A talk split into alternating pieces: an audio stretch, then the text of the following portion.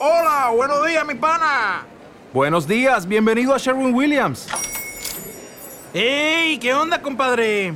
¿Qué onda? Ya tengo lista la pintura que ordenaste en el ProPlus app. Con más de 6.000 representantes en nuestras tiendas listos para atenderte en tu idioma y beneficios para contratistas que encontrarás en aliadopro.com. En Sherwin Williams somos el aliado del PRO.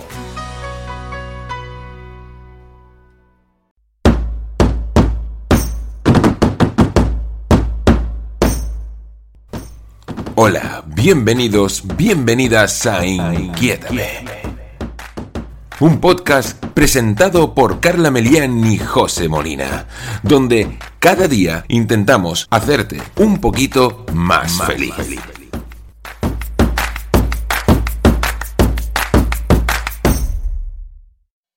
Hola, ¿qué tal? ¿Cómo estás? Bienvenido otra semana más a este podcast donde intentamos inquietarte. Hola Carla, ¿cómo estás? Hola José, ¿qué tal? ¿Bien?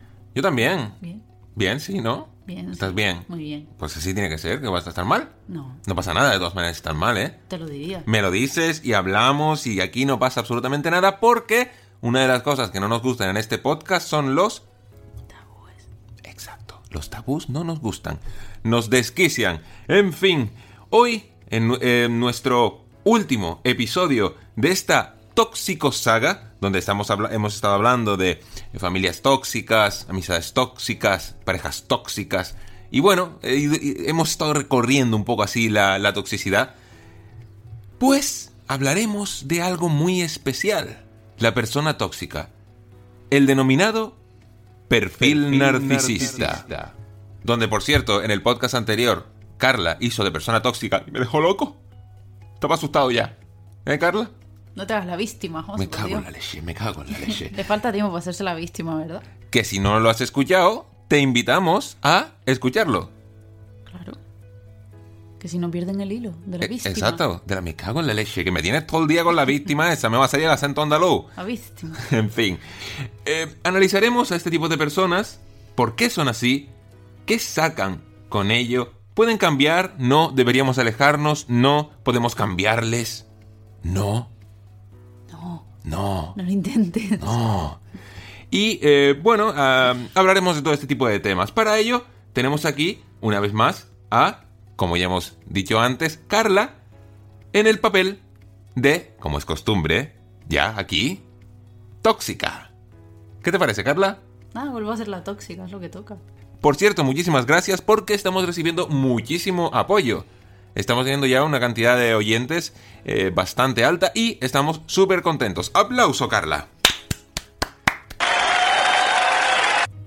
En primer lugar, José, no sabes la que te espera hoy. ¿Ya empezamos? No sabes la que te espera hoy. Madre mía. Vamos a representar las diferentes máscaras que nos podemos encontrar. Ya me estás acojonando, ¿eh? Ya te, solo te digo eso. Tranquilo, de momento no vas a recibir, espérate un poco.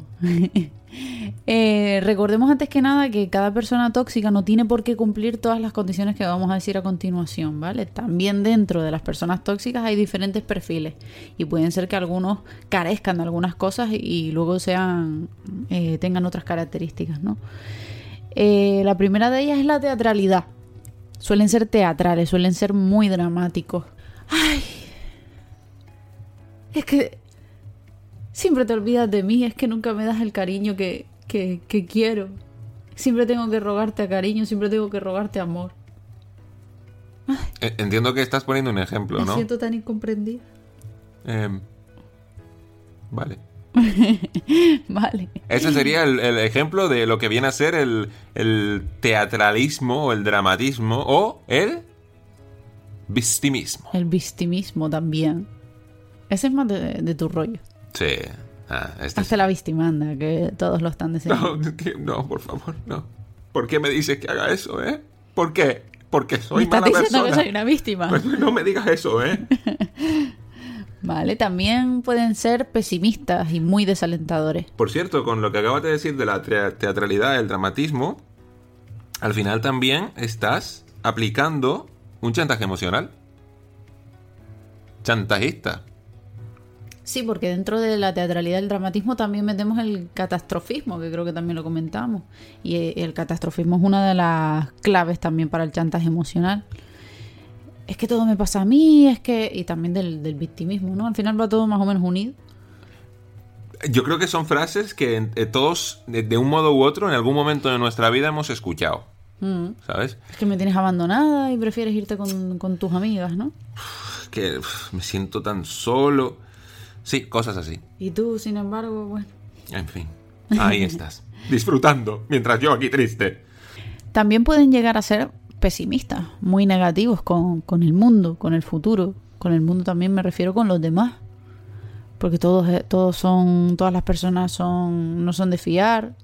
Esto no sirve para nada. Al final te desaniman también. A lo mejor ellos empiezan con cierto desánimo y tal, pero te lo acaban contagiando ese negativismo. De hecho, por eso se dice que son vampiros emocionales, porque te absorben la energía. Sí, también conocidos como vampiros de energía. ¡Pam! Te succiono toda la energía, ¿no?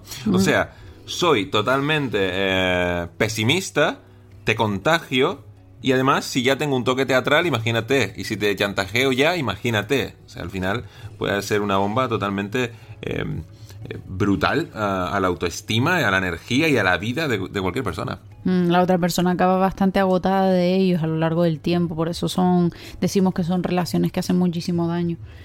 Además, eso te acaban desanimando por todo el pesimismo y todo lo anterior, y encima no suelen mostrar apoyo, o es un apoyo muy escaso en momentos muy puntuales.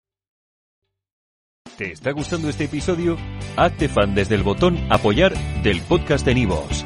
Elige tu aportación y podrás escuchar este y el resto de sus episodios extra. Además, ayudarás a su productor a seguir creando contenido con la misma pasión y dedicación.